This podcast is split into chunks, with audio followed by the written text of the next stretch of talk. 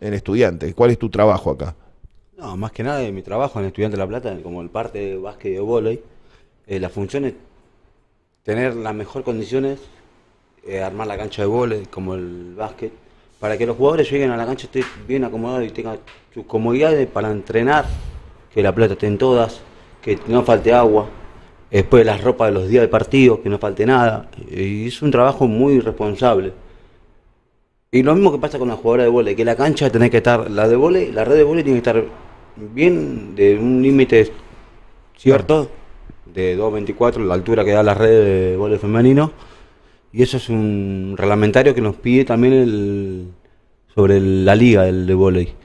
Y tener todo el bajo control, ordenado también, de que no nos falte nada ninguno de parte del plantel, y a veces tanto me ha pasado en los partidos que cuando se rompe la red o, o está mal enganchado o algo, siempre me busco una herramienta de poder solucionar eso. Claro. Siempre estoy al máximo atento de que no pase nada, nada, nada, y, y al máximo atento de- principalmente a las pelotas. Porque a veces me ha pasado también de que se ha perdido pelota, me ha pasado también muchas cosas. Pero bueno, lo más importante es que, que- que los jugadores estén bien. Y eso, perdón, digo, ¿eso requiere que vos estés tanto en los partidos de local como de visitante? Claro, Tanto de básquet como de vóley. exactamente. Mirá, el parte más que nada, principalmente del básquet. El básquet yo, cuando viajo de visitante, trato de... Al principio me costó mucho, porque te- siempre marcaba... Y de acá, el Vasco. O sea, que está todo el día acá. Y hay que vivir todos los días acá también. Me falta que traiga la cama. Así que nada, Claro, no, aparte están los partidos, los viajes. Los partidos. todo. Ah, Escucha, este, nací- naciste en La Pampa. nací en La Pampa, exacto. Mirá vos. ¿Y que estaban allá por. era- tu- ¿Tus viejos son pampeanos? No, mi mamá es de La Pampa. Ajá. Mi mamá me trajo, mi papá, bueno, conoció a mi viejo y me trajeron a, a La Pampa cuando tenía dos años, a La Plata, digo. A La Plata. Y ahí, eh, bueno, chiquito, me crié más que en La Plata que en La Pampa. ¿Pero tu viejo de dónde es? De la- de- mi viejo acá de La Plata. Ah, mi vieja de La. Pampa. ¿Y tu viejo pincha? Sí, no, Ah, no. no. Muy bien. Pero bueno, ¿Y vos llegaste este, acá a La Plata a los dos años? ¿Y quién te hace? ¿Cómo es que, que terminás enamorándote de este club? mira, yo me llegué enamorando de este club, más que nada, por mi abuela. ¿Tu abuela? Mi abuela. ¿Cómo llamaba tu abuela? ¿Eh? ¿Cómo llamaba tu abuela? Eh, Nidia Inés Pons. Eh, muchas cosas me ha hablado mi abuela de lo que era el club. Me acuerdo cuando mi tía eh, apenas nació el parto, el médico, el mismo médico, mi mamá, mi abuela estaba embarazada de mi tía y el mismo médico estaba viendo en un partido de fútbol que estudiante. Jugaba la final, creo que la Interamericana, jugaba la final. No sé qué pegó un grito el médico, me contó mi mamá toda esa anécdota y yo no lo podía creer.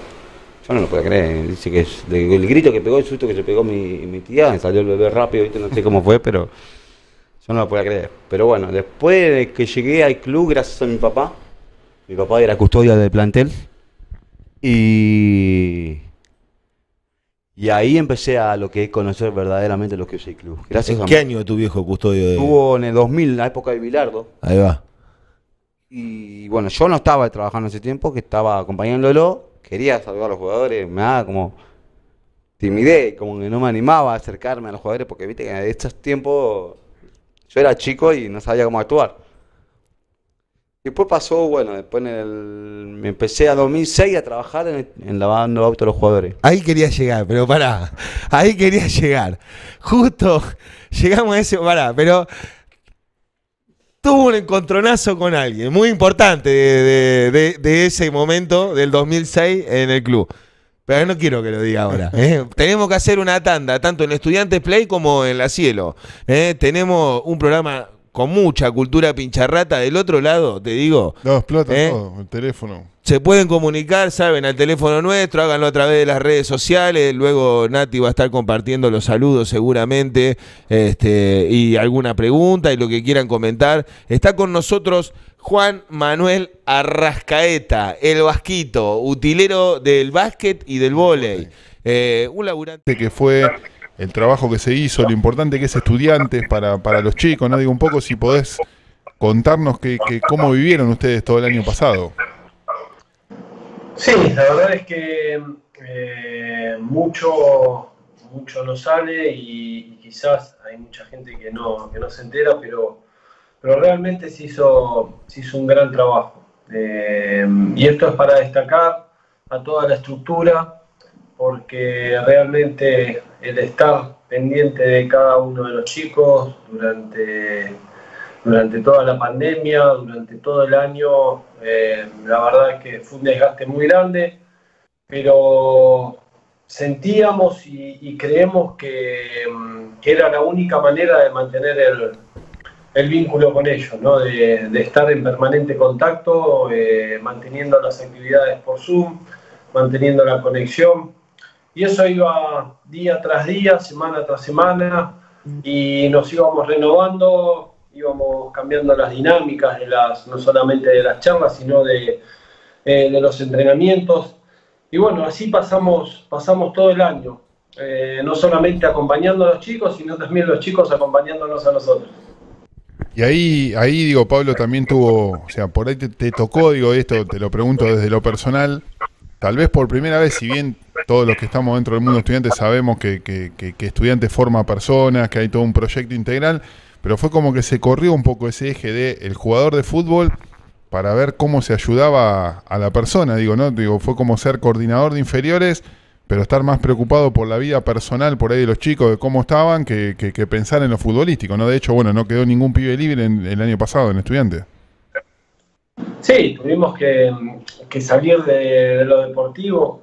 A ver, cuando arrancamos, cuando recién inicia la, eh, la cuarentena, eh, todos los trabajos iban direccionados a, lo futbolístico, en videos, charlas, eh, conexiones, entrenamientos. Eh, pero, pero bueno, a medida que iba pasando el tiempo, como te iba, contando, fuimos cambiando de, de, dirección, fuimos dándole distintas dinámicas a la semana y ahí nos empezamos a dar cuenta porque todos fuimos aprendiendo y creciendo con el correr de los días en las, decisiones que íbamos tomando o, en las situaciones que nos iban llegando de los chicos. Y, bueno, eh, creo que, fuimos importantes a la hora de, acompañar, de acompañar no solamente a los chicos, sino, sino a las familias. Eh, la verdad es que fue un año duro para todos y, bueno, eh, la verdad es que terminamos el año entrenando, disfrutando de esos, de esos días que, eh, que tuvimos eh, de entrenamiento presencial y ahora eh, de la misma manera. Sí, yo, yo me vuelvo loco pensando en cómo, en, la cantidad de horas Zoom que habrán tenido que meter como para... Porque el fútbol es el campo, es el verde césped, es trabajar en, en lo cotidiano, es, digo, este, y, y, cuando lo escuchaba hablar, digo, no, las charlas que habrán tenido de reunión de horas y horas y horas para, pero además para, para mantener a los pibes motivados, para, para mantenerlos con ganas, para... Este, lo miro para atrás, palito, porque yo lo tengo acá en la pantalla, ah. pero tenemos la, la cámara adelante, obviamente, para mantenerlo con ganas. ¿Qué decisión toma el gobierno? Para esto, Pablo, digo, eh, las divisiones juveniles de estudiantes empezaron a jugar, o sea, se está jugando el torneo, vos, bueno, aparte sos el técnico de la, de la reserva de estudiantes, o sea, los chicos están jugando en este momento, o sea, hoy la actualidad marca eso. La reserva está jugando y en el mismo formato del torneo de, primera división, jugando los viernes eh, ese partido que, juega la primera. Claro. Eh, y ahora en juveniles eh, arrancábamos el fin de semana anterior a, Semana Santa. Eh, la primera jornada la teníamos con River, que se suspende por, por lluvia. Vino Semana Santa y este fin de semana estaríamos viajando eh, a Mendoza para jugar con, con Godoy Cruz la primera fecha del torneo, que en realidad vendría a ser la segunda, la segunda jornada, pero bueno, estaríamos por la segunda. Bueno, un viajecito, espera ahí. sí, un viajecito y, bueno, y esperando también eh, alguna definición, porque tenemos un viaje por delante, con, mucha incertidumbre también. Claro. Eh, pero bueno, mañana están los hisopados y eso quizás nos traiga un poquito más de, de tranquilidad y orden y, y podamos hacer un viaje, viaje tranquilo. Pablo, digo, de, desde lo personal, por ahí esto ya apuntando más a, a, hacia lo estrictamente digo, vinculado a Pablo Cuatrochi, con todo, en el medio de todo esto te tocó eh, hacerte cargo del equipo de, de, primera, que no era la primera vez que te pasaba, digo, eh, que, de alguna manera toda la gente de estudiantes te reconoce también como un tipo que estuvo en los momentos en los cuales el, el club lo necesitó, digo, preguntarte por ahí la experiencia personal para Pablo Cuatrochi, ¿qué, qué significó todo eso? Que no era la primera vez igual, pero bueno, no importa. No, no era la primera vez y, la verdad es que, que, bueno, con la satisfacción y, y el compromiso de siempre, eh, la verdad es que bueno, fueron, fueron tres semanas eh, que, que, dentro de todo el contexto eh, tratamos de, de, llevarlo bien, el plantel nos permitió trabajar con, mucha tranquilidad. Y, bueno, eh, la verdad es que eh, pudimos, pudimos hacer un buen trabajo, me llevo, me llevo eso, la satisfacción y el crecimiento de una nueva experiencia. Voy con, con, la última, ¿te parece? No, no, yo antes de irme le quería preguntar por las camisetas que tiene acá. No, bueno, entonces para esa, después charlar, digo una conferencia en el lugar del mundo que Turner quiera o que vos imagines. Y la pregunta de cualquier periodista ahí es ¿qué, qué busca estudiante de La Plata en la formación de cada uno de sus juveniles? ¿Qué buscamos? Eh, lo que siempre decimos, buscar, buscamos eh, formar personas eh, con, con, eh, posibilidades de, llegar a ser eh, jugadores de fútbol. Vamos a hacer todo lo posible para,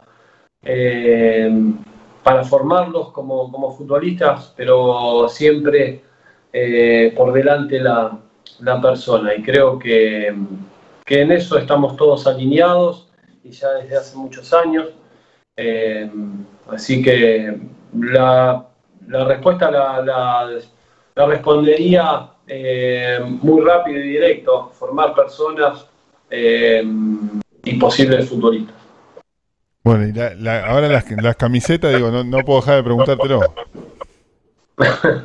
¿De dónde son? O sea, ¿esas son camisetas que fuiste cambiando a lo largo de tu trayectoria como futbolista? Sí, sí, sí, son todas eh, camisetas que, que fui cambiando. Tengo eh, las, seis, las seis camisetas que vestí, Quilmes, Estudiantes, eh, Borburgo, eh, Veracruz, San Lorenzo, Necaxa y, y, bueno, y después todas las camisetas que, que, fui cambiando a lo largo de la carrera. ¿Cuál era la que más, de las que tenés ahí, la que más ganas tenía de tener?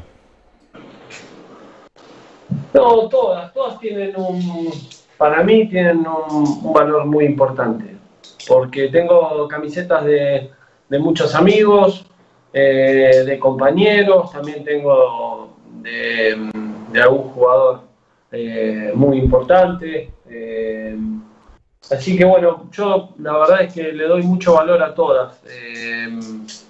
La verdad es que bueno, empecé a coleccionar, las empecé a cambiar y ya tengo, no, ya tengo, no, ya no, no junto más. Eh, tengo, eh, tengo más de 300 camisetas.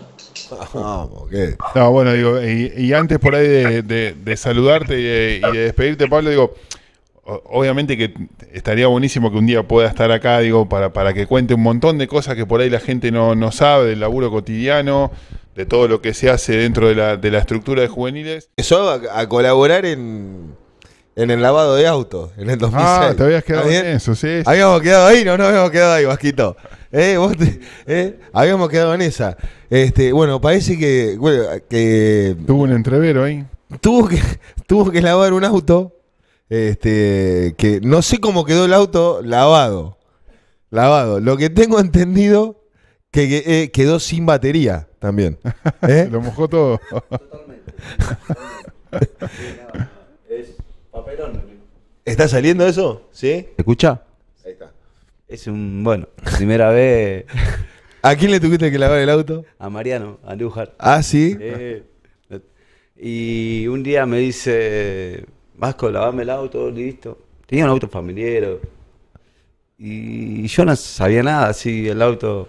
Escuchaba música, le pregunté, Mariano, ¿te puedo escuchar? ¿Te jodes si te puedo poner música? Sí, usalo tranquilo, ¿viste? Te reventó la batería. Sí. Un día, bueno, veo que se seguía escuchando música normal mientras lavaba el auto. Y por allá se corta la música automáticamente. Digo, ¿qué pasó? Acá no entendía nada, ¿viste? Bueno. Vuelvo a poner la música de vuelta, listo. Bueno, un día termino de lavar el auto, le traigo la llave a Mariano, sale de Mariano. Y me dice, primero pone en marcha arrancar el auto y no la arrancaba, no la arrancaba. Le digo, uh, ¿qué pasó acá? ¿Viste? Digo, no me digas que se acabó la batería, me mata acá nomás. Le digo, anda a enfrentarla, Mariano. Y me dice, Vasco, ¿qué hiciste? ¿Me acabaste la batería? Me dice, no, me jodé, le digo. Yo no sabía qué hacer. No sabía qué hacer y bueno, lo de seguridad de ahí, le- gracias a lo de seguridad, Te lo sacaron. Empujando, ¿no? le, le hicieron la conexión de un auto al Un otro. puente. Y, Así, ah, claro. Y nada, y por fin, bueno, Mariano salió enojadísimo. ¿Al Cholo también le lavaste una vez? ¿Eh? Al cholo, sí. Uh, qué camioneta linda linda el cholo. ¿Y ¿Qué, Encima todo oscura. qué pasaba? Uf, un grado, 42 grados. Un Sacate los auriculares. Ahí está. 42 grados. Y nada, muchos, mucho calor, pleno verano. Viene cholo, me dice, primero que llegaba era él, viste, siempre responsable, llega él, viste. Me dice, Vasco, ¿me lava el auto? Sí, sí, viste. Yo empezando, en primer lugar, viste que ahora no, tenemos te- no teníamos techada ese tiempo. Y empecé a lavar, viste, yo le eché mucho... En ese tiempo usaba detergente, yo era muy poco que sabía lavar el auto, porque no sabía manejar lavar el auto. Ya, iba lavando por parte, iba lavando por parte, se secaba por una parte, después se secaba por otra y todo el rayo, ¿sabes? Se veía todo Manchones por todo. manchado blanco, ¿viste? Sale el Cholo, si me tenían los 33 jugadores en la puerta de la entrada de la cancha. Lo veo al Cholo, yo mientras limpiaba, y me dice Cholo, me dice, Vasco, ¿qué hiciste? Me manchaste de todo el auto. Y empezó a decir. Yo no sabía qué responder, lo empecé en dos segundos, lo dije. La verdad, se lo dije. No salió del alma, me salió del alma decírselo y no sabía qué momento ponerme, pues. Y le dije, ¿querés lavar el auto vos? Y dijo yo a los jugadores, no tengo problema, esperá que termine de lavar y listo. no sabía qué ponerme. Bueno, eh, yo lo veía, eh, me doy vuelta de a poco, lo veía que sonreía el cholo. Pues yo estaba rojo.